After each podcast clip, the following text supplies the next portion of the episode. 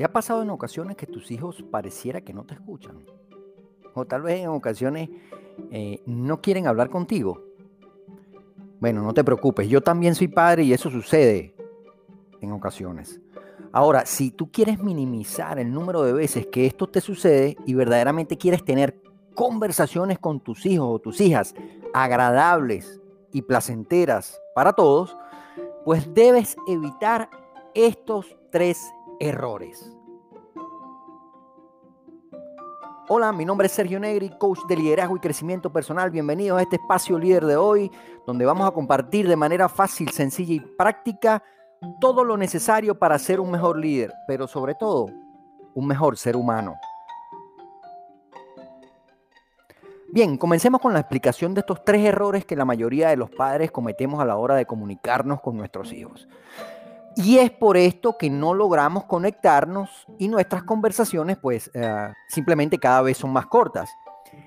Número uno, hablar de tus temas de interés y no del temas o de temas que a ellos le interesen. Voy a poner un ejemplo con esto, ¿no? que yo daba en estos días en mi taller conectando con mis hijos acá a los padres de las escuelas públicas de Chicago. Supongamos que a mí me gusta un cantante. Y voy a hablar de mi caso, que es el que más conozco. A mí me gusta, me apasiona Andrea Bocelli, por ejemplo. Si yo le hablo constantemente a mi hijo de Andrea Bocelli, ¿qué creen ustedes que suceda? Dejo aquí un espacio para que cada uno piense en su cantante favorito.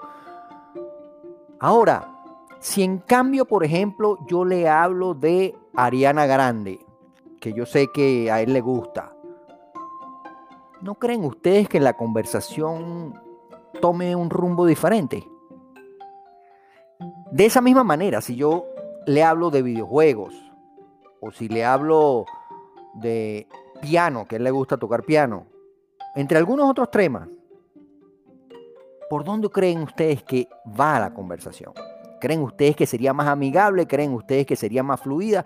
¿Creen ustedes que sería más participativa?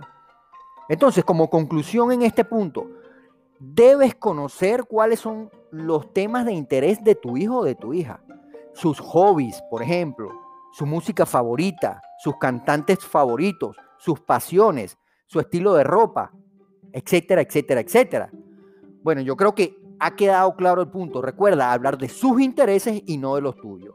Recuerda, no se trata de ti, se trata de ellos, ¿ok?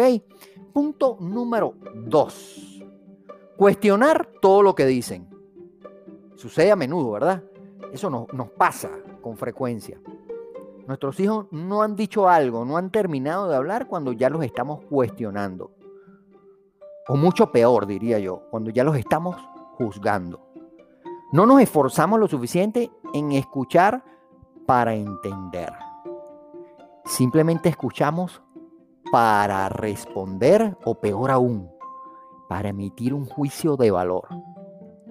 Eso, eso destruye la conversación. Pero lo más grave de esto es que poco a poco se va deteriorando no solo la conversación, se va destruyendo la relación que tú tienes con ellos. Entonces, ¿qué podemos hacer? Yo no, normalmente no soy de dar consejos porque eso no hacemos nosotros los coaches y lo que me funciona a mí tal vez no te funcione a ti. Pero lo que me ha servido es cuestionarme a mí mismo. Por ejemplo, hacerme la siguiente pregunta. ¿Estoy entendiendo yo toda la situación que me está transmitiendo? ¿Estoy viendo el panorama completo o como dicen los norteamericanos, el big picture? Estoy entendiendo toda la situación por completa, me estoy abstrayendo de la situación para entenderla completamente. ¿Cuál es el contexto donde él se está expresando o ella se está expresando? ¿Hay algo más que deba saber al respecto de esta situación?